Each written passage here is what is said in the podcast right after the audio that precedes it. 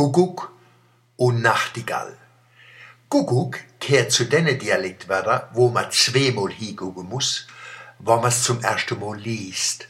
Aber dann merkt man, ja, genau so sprechen wir Kurpilzer aus, was auf Hochdeutsch Kuckuck heißt, auf Französisch Kuckuck, Italienisch Kuckuck, Russisch Kukuschka, Griechisch Kukula, Englisch Kuku, Polnisch Kukuwka, Lateinisch Kukulus, Spanisch Kuko. Die andere machen es wie mir. Man häse den Vogel, wie man here, und man heeren, wie man häse. Wisse, wie ich mein? Dialektik zwischen Wahrnehmung und Bezeichnung. Das erklärt manche Gemeinsamkeiten und feine Unterschiede zwischen uns.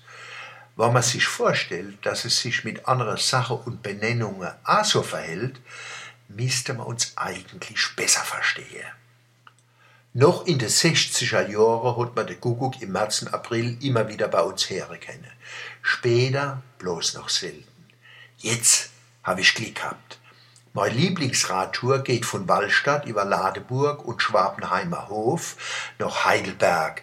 Da gehe ich über den Wehrsteg und fahre über Wieblingen, Neckarhausen, Neckarplatte, Seggene, Ostheim an die Kurpfalzbrück und von da wieder nach Wallstadt.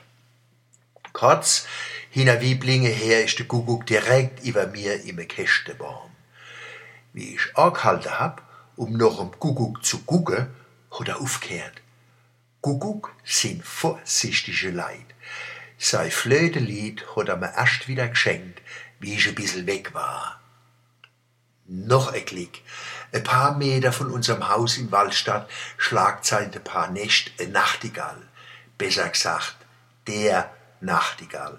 Es ist wie beim Kuckuck und beim Mensch. Es sind immer die Männlin, wo lauthals auf sich aufmerksam machen. Wobei die menschliche Männlin nicht immer den Wohlklang hinkriege, wie die Kuckucker und die Nachtigaller. Bei Wikipedia und im Lexikon finde ich zu der Nachtigall, der Gesang der Nachtigall ist reich, wohltönend und laut und wird vom Menschen als sehr schön empfunden. Er besteht aus Strophen dicht gereihter Einzel- und Doppeltöne. Im Frühjahr singen unverpaarte Männchen ab 11 Uhr nachts bis in den Morgen. Der Nachtgesang soll vor allem eine Partnerin anlocken und wird nach erfolgter Paarbildung eingestellt. Nachtigallenmännchen erlernen ihren Gesang während der Jugend von benachbarten Vögeln und beherrschen zwischen 120 und 260 unterschiedliche Strophentypen. Das extrem umfangreiche Repertoire ist unter den europäischen Singvögeln fast einzigartig.